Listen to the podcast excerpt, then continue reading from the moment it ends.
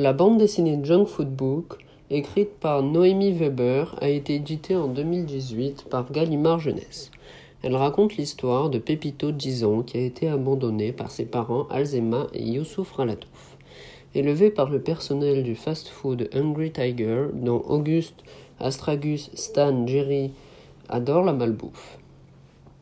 L'histoire se déroule à Malbouffe City. Le maire de la ville est un clown et il est aussi le chef de l'empire de la malbouffe Hungry Tiger. Le maire et son équipe veulent attraper le fils Pépito au père Alatouf, le chef de la résistance végétarienne.